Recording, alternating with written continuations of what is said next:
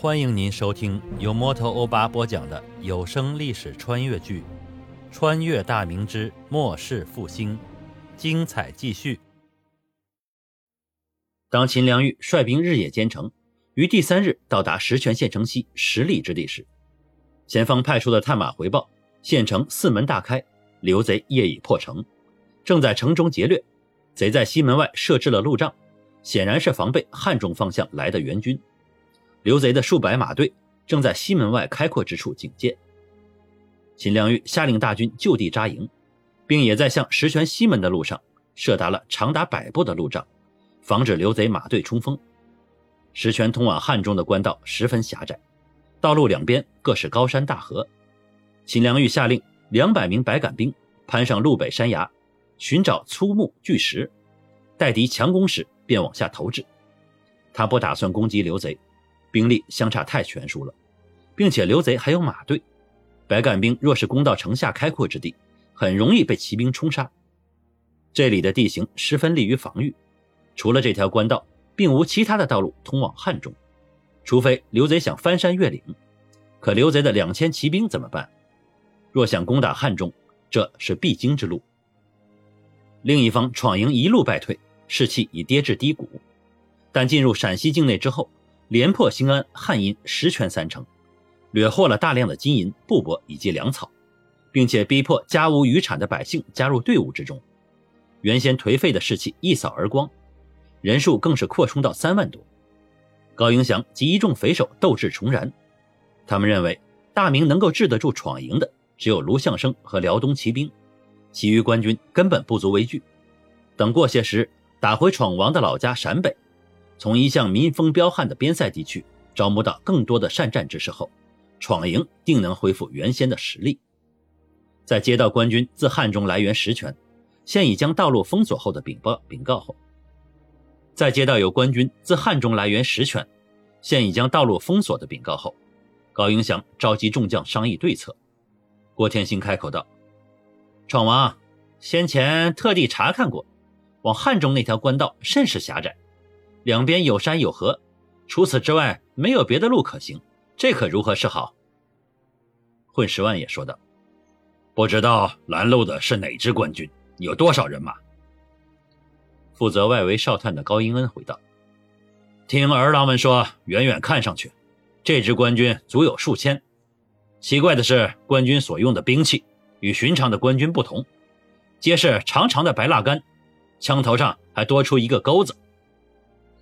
高迎祥皱了皱眉，莫不是那只和贱奴血拼的白杆兵不成？当年浑河之战后，白杆兵的威名随后传遍天下。经过百姓们的加工润色之后，白杆兵成了以一敌百，三丈长的白杆扎人即死，铁钩钩中首级必掉的天兵天将。走南闯北贩马的高迎祥，自是听到过很多人说起。虽然他不信那些渔夫渔妇的传言，但对于白杆兵也是发自内心的敬佩。要是白杆兵当面，自己这方人数虽多，但绝难讨得了好处。况且对方还占有地理之优。郭天兴奇道：“难不成闯王知道这支官军的来历？”众匪首皆是陕西农户出身，见识很少，并未听说过白杆兵的大名。马天狼摇了摇头。不管是哪路的官军都不好打呀，俺和过天星一同看过，那边的地势太险了，官军只要堵在那儿，俺们这边根本过不去，就算用人命填那也不成。可是要往北打西安，就得先打下汉中，再从栈道上往北才行。石泉往北全是大山，根本无路可走。高迎祥皱眉不语。一时间，众人都是一筹莫展，想不出办法来。帐中的气氛变得沉闷无比。闯王，俺知道有条小道可以通西安，不用飞走汉中。一个弱弱的声音突然响起：“有小道，此事当真？”郭天星双眼一亮。说话的是本地的一个破落户刘三儿，二十余岁的年纪，无家无业，平日纠集一帮泼皮无赖。混迹于城内，专是坑蒙拐骗、敲诈勒索之行。闯营攻打石泉县城时，遭到城内的顽强抵抗，知县蒙方号召城内大户人家出粮出钱，募集全城的青壮奋勇守城。闯营折损数百人后，也未能破城。就在高迎祥下死令半个时辰内破城之时，刘三儿带着数十名泼皮，趁城内防守集中于东门和南门之际，杀散看守北明的十几名民壮，将北门打开，并派人告知闯营东门准备攻城的头目。这名头目立即将消息禀报给郭天星。然后，郭天星亲自带着人从北门杀入城内，石泉遂宣告失守。破城之后，刘三儿带路，郭天星带着部下抢掠了城内大户的仓房，获取了大量的粮食、食盐、药材等物资。事后，高迎祥重赏了刘三儿，给了他一个少管的位子，拨了两千人给他，归在郭天星的麾下。刘三儿摇身一变，从一个混混变成了闯营大将。本来他是没资格参与大事商议的。郭天兴看他机灵有眼色，又加上是本地人，说不定能派上用场，就把他带入了高迎祥的大帐参与议事。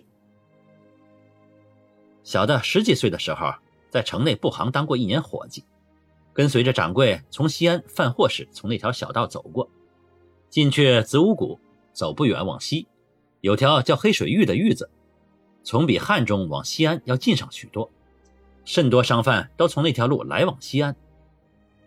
那条路大军能否通行？需要走几日啊？高迎祥紧盯着刘三问道。刘三自信地抬起头，回闯王爷的话，黑水峪虽是不宽，可来往商队驮的马都能行进，只需三日便能到达新安县。高迎祥兴奋地一拍大腿，腾地站起身子，哈哈，真是老天有眼呐！咱们不跟白杆兵硬扛，刘三儿，你打头领路。咱们走黑水域，等咱们突然出现在西安城下，定会吓傻那帮西安的卫所兵。哈哈哈！